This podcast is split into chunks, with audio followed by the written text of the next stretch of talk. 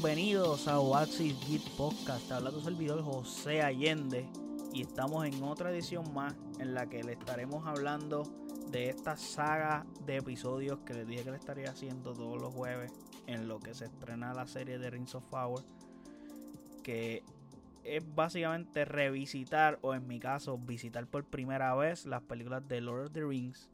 Y pues aquí voy a hablar de la segunda, porque ya pues la semana del jueves pasado de Throwback Thursday hablamos de, de Fellowship of the Ring. So en esta vamos a hablar de la segunda, que viene siendo Lord of the Ring The Two Towers. Y para hablar de ella, pues antes de todo, todo, todo, todo no olviden seguirme en nuestras redes sociales, OasisXPR en Facebook, Twitter e Instagram. Y de igual forma puedes pasar a nuestro website oasisxpr.com en donde puedes escuchar todos nuestros episodios. Y de igual forma están todas las plataformas en las que se encuentra este podcast como Apple Podcast, Spotify, Google Podcast, etc.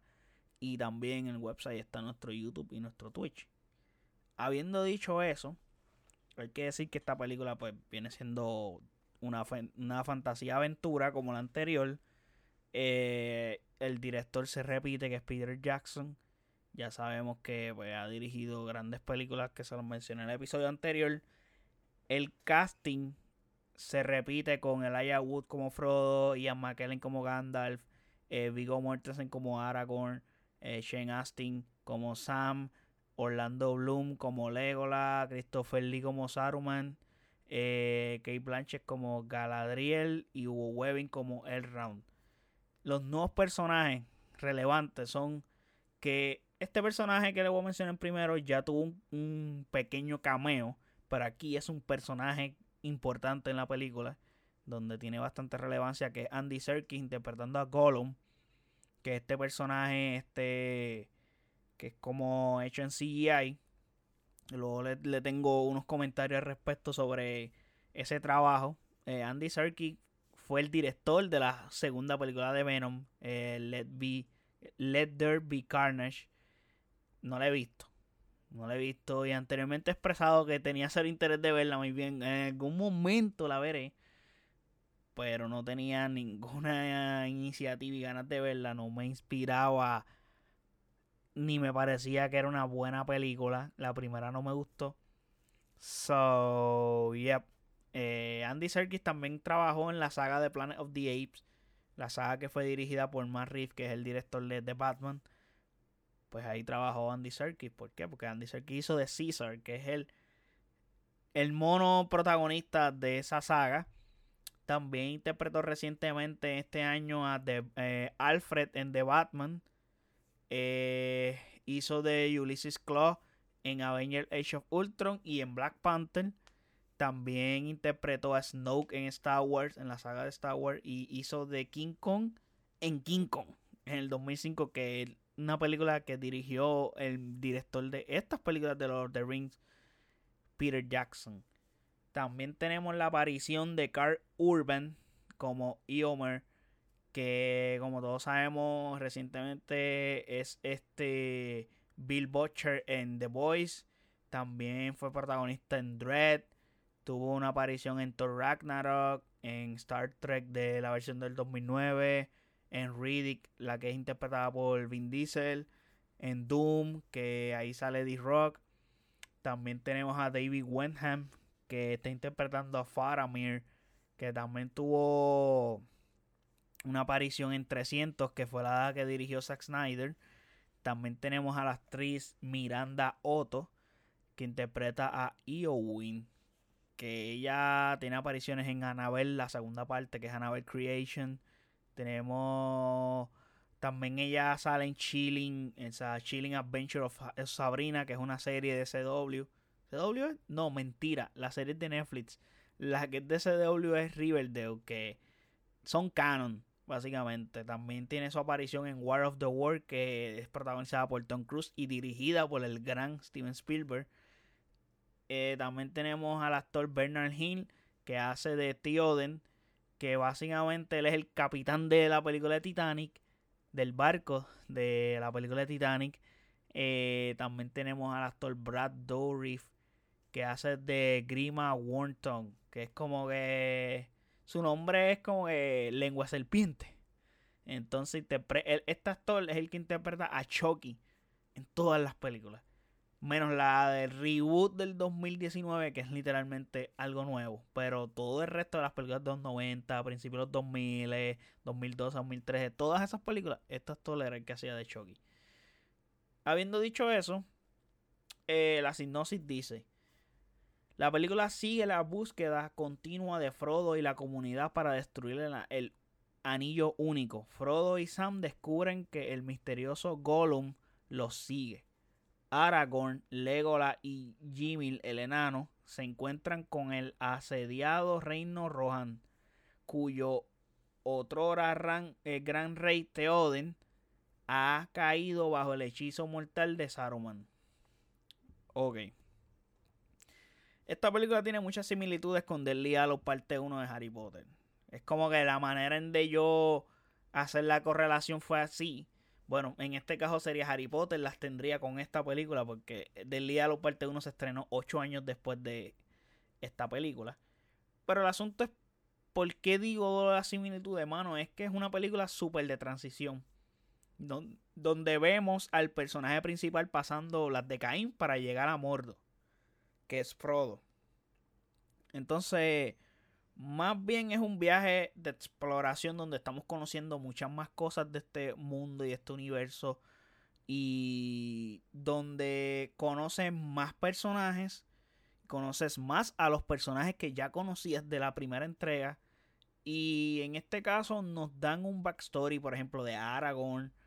Eh, que básicamente un personaje que si después de Frodo es el más principal de todos eh, nos presentan nuevos personajes que justifican muy bien la razón de ellos y eso nos lleva a que conozcamos a los que ya conocemos, o sea, que profundicen a los que ya conocemos y creemos esa conexión mayor con ellos, por ejemplo, como les acabo de decir con Aragorn, que se forma, nos cuentan ahí una especie de, de un trasfondo de él con su amor, whatever, que la actriz sale en la hija del personaje que hace Hugo Weaven entonces, el detonante mayor aquí es que Gandalf ya no es Gandalf de Grey, ahora es de White, so básicamente está en el mismo nivel de Sauron y puede competir con él y es un gran aliado en ese sentido porque ahora es mucho más sabio.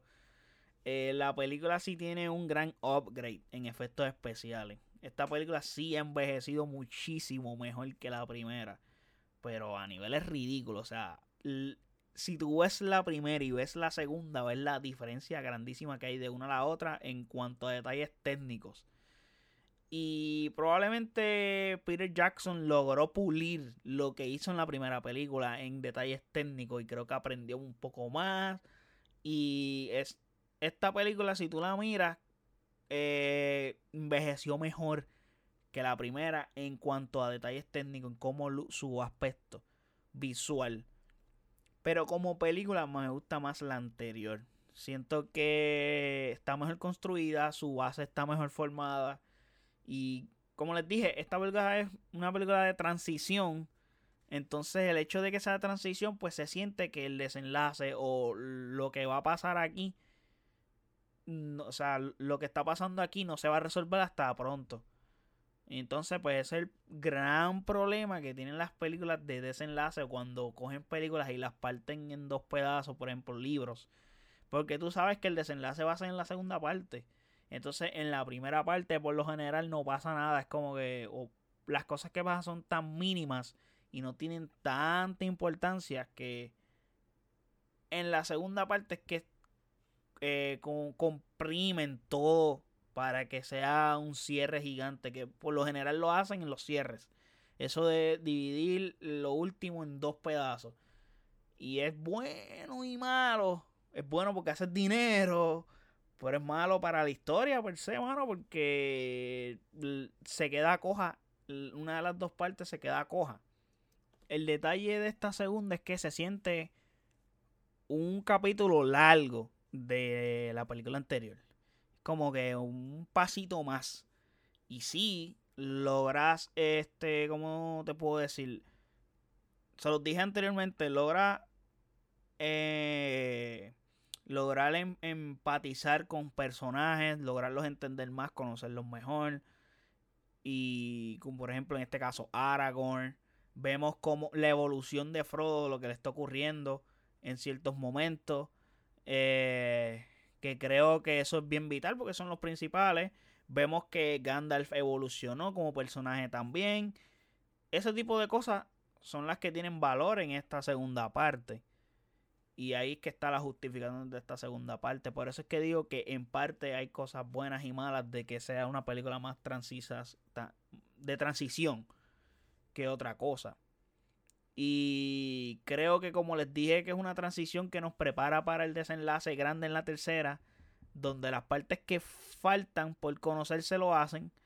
Conocemos casi todo lo que van a batallar en esa pelea en la tercera película, esa pelea bestial que se pronostica que va a haber porque está todo el mundo en camino a que Frodo pueda llevar el anillo a Mordo y que puedan destruirlo. entonces, detalle curioso que fue lo que le estaba diciendo, que es lo que cómo está evolucionando el personaje de Frodo y es que el anillo lo está corrompiendo por momentos. Entonces tienen ese asunto de que Gollum los está persiguiendo, se dan cuenta, pero Gollum también es como que está la versión de ese personaje, Gollum, es la versión de maligna, es la versión corrompida. Esta persona, este, e, e, este, este ser, tiene un nombre per se que no, más, no lo recuerdo ahora mismo. Y esa es su versión noble. Y es la versión que logra Frodo controlar y lo convierte como si fuera. Es un personaje que se tiene vuelvo y tiene una similitud con Harry Potter en cuanto a Dobby en este caso. Porque Dobby comienza jodiendo a Harry Potter hasta que llega un punto que Harry Potter lo logra hacer que se sienta cómodo y ve a Harry Potter como un master. Aunque él dice Dobby is free, pero con todo y eso le dice le dice master a Harry Potter y porque lo libró whatever. Entonces, eh, vemos que Frodo se está corrompiendo poco, o sea, por, partes y es por el anillo per se. Y hablando de Gollum, el CGI está magnífico, o sea, hay que tener en cuenta que esta película es del 2002. O sea, esto luce espectacular, señores. O sea, esto luce súper. O sea, yo estoy viendo esta película y yo digo, diablo, este personaje se ve cabrón. O sea, teniendo en cuenta que es del 2002, o sea, sí luce, sí se nota que es un CGI, pero el nivel de detalle que tiene el personaje hecho en CGI es tan grande y tan brutal que yo digo, wow, me parece impresionante que esto haya, o sea, esto se filmó hace 20 años. Y lo veo y digo, coño, qué carajo, o sea, qué carajo, esto se ve cabrón, este personaje, o sea, estoy seguro que en el 2022 hay gente que no sabe, no, no, no pueden lograr este nivel de detalle con un personaje hecho en CGI. Y lo hemos visto en un montonal de películas que se han estrenado después de esta, que no logran este nivel de detalle y que no logran de que esto se vea así de bien. Y este personaje sí que no ha envejecido nada de mal porque luce muy bien. Sí, se ve que hecho a computadora, pero se ve excelente, se ve muy bien. Obviamente sabes que es hecho a computadora porque es del 2002 y notas detallitos. Pero está bien hecho. Y pasa ficha, súper bien. No sé cómo describirlo de una manera, pues, de otra manera, pero se ve brutal. Y me encanta cómo luce, porque digo, puñetas, como que el diablo, esto fue hace 20 años atrás. Y mira qué cabrón se ve este personaje. Yo me imagino que si esto lo filman hoy, la parten. Pero la parten a niveles ridículos. Porque en ese tiempo, lo más seguro, esta gente la rompieron. O sea, en esa época se estaban estrenando las películas de Star Wars y tú ves Yoda y Yoda se ve súper mega CGI. A diferencia de Gollum, que sí es CGI, pero se ve tan real. Se ve brutal. Y es de la misma época de, estas, de las precuelas de Star Wars. Y Star Wars siempre se ha destacado por prevalecer y por darnos eh, y por evolucionar en cuanto a tecnología y en ese tipo de cosas. Pero Gollum la partió. Es un personaje brutal. Se ve demente. Aparte que la interpretación de Andy Serkis está brutal. Creo que Andy Serkis es como este, este tipo de ser humano que sabe encarnar cualquier ser que no es humano. Y lo hace muy bien, mano. Lo hace muy bien. Porque él hace los motion capture de todos estos personajes, literalmente. Porque he visto behind the scenes, por ejemplo, el de Planet of the Apes. El dude hace los motion capture así, los imita, trata de caminar como el personaje. Eso está bien cabrón. So, Andy Serkis lo hace excepcional y es un monstruo adaptando a este tipo de personajes. Y el detalle es que Gollum le dan close-up de su rostro y todo, de su cuerpo. Y luce bien, no se ve cuadriculado, no se ven ahí detalles mal hechos. Se ve muy bien y eh, me quedé súper impresionado por cómo hicieron este personaje. Pero, habiendo dicho eso, en concepto general, esta película, pues, como les dije, me parece una película de transición. No hay tanto que decir de ella, aparte de lo que ya les expresé, que son los detalles importantes y claves que pasan. Porque en el lado rival no se ve nada ocurriendo, aparte de que sí, recibieron ataques. Eh, mano, no está en el otro lado no está pasando nada. Esa gente ya lo que lo que ellos iban a hacer lo hicieron en la primera película que tienen un grupo de gente bien cabrón, bueno, atacaron al pueblo de de este pueblo de se me olvidó el fucking nombre, al reino de Rohan los atacaron. Básicamente lo más relevante que pasa con los, o sea, con el otro lado y que hay algunas muertes, pero son personajes que nunca tuvieron relevancia per se, como que los personajes importantes aquí no han muerto todavía. Eh, y hay una batalla bien curiosa y bien grande que probablemente el presupuesto mayor está entre eh, crear el CGI de Gollum y en esta batalla. Porque es una batalla brutal que estoy seguro, estoy seguro que cuando hicieron eh, la batalla de Winterfell de Game of Thrones, que es oscura, ellos se inspiraron de aquí porque tiene muchos elementos parecidos. No es exactamente igual, porque es bien distinta, pero el asunto es que sí, tienen que haber sacado elementos de aquí, porque la batalla es, de noche, entonces como que están refugiados en un área y los van a atacar en esa área y donde casi todo el mundo se muere y pasa un revolú brutal. Y esa batalla está bien filmada, está bien hecha. Tienen, como les digo, ten en cuenta que es del 2002, luce súper bien para haber hecho, para haber para haber sido filmada en esa, en esa época. Y de verdad me están gustando estas películas. No sé por qué carajo no las había visto anteriormente. Eh, me siento decepcionado de mí mismo. Y me están gustando. Les dije, me gustó más la primera. Esta me gusta. Pero por ahora, para, tener, para ir teniendo un balance, me gustó más la primera. Vamos a ver la tercera como es, que probablemente el desenlace es como que lo más brutal de todo. Vamos a ver qué pasa allá y luego que veamos la tercera brincamos para The Hobbits. Que se supone, se supone, tengo entendido, que cronológicamente tenía que ver The Hobbit primero porque son spin-off de Lord of the Rings. Pero quería verlas según se estrenaron. Creo que es el orden más ideal cuando tú las ves según su fecha de estreno. No sé por qué razón, pero es el orden más correcto. Creo que las únicas películas que, bueno, es que también con Star Wars es de la misma manera. Creo que lo más ideal es que también en parte, si tú no conoces nada de Star Wars en el día de hoy, y tú comienzas en la trilogía, en la primera trilogía, que vendría siendo episodio 4, 5 y 6, estás brincando, entonces sabes cosas que entonces acá en en los primeros tres episodios ya tú sabías, entonces como que no sé, pierde relevancia. Acá, pues no sé, por ahora, pues lo que está pasando, pues no conozco nada. Vamos a ver cuando brinca de Hobbit, a ver si eso tiene alguna alguna correlación o alguna consecuencia de haberlas visto en el orden que se estrenaron o no. Luego cuando las termine les dejaré saber esa información. Pero hasta aquí llegamos con este review. No doy tantos detalles porque no hay tanto que decir acá. Creo que los que había que mencionar ya los dije. Pero nada, espero que les haya gustado este review. Esperen el próximo jueves el desenlace de Lord of the Ring 3. que vendría siendo, si no me equivoco, The Return of the King. No tengo el nombre por aquí a la mano, vamos a buscarlo. Antes aquí, aquí hacemos cosas en vivo a la misma vez, que se joda. The Lord of the Ring. Todo esto, esto es nuevo para mí.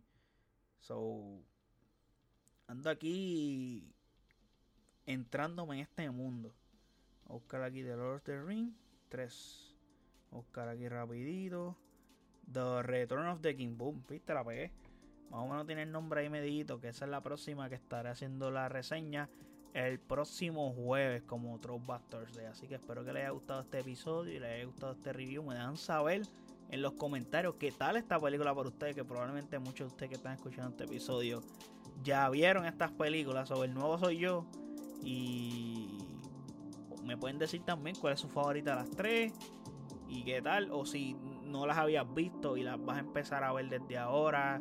Haciendo el countdown como yo pues qué les va apareciendo también todo eso, nos pueden dejar en los comentarios y yo los estaré leyendo y respondiendo. Así que muchas gracias por el apoyo, chequeamos. Bye.